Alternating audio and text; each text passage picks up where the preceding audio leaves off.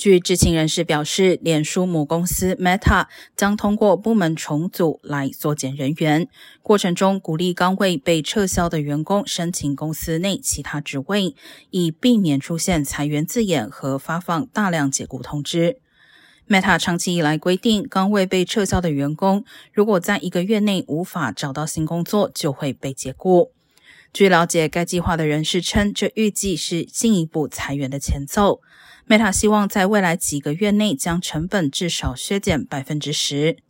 同为科技巨头的谷歌上周也要求部分员工，如果想留在公司，必须申请内部的新工作。知情人士称，如果员工被裁员，Google 通常会给员工六十天时间来申请公司内其他职位。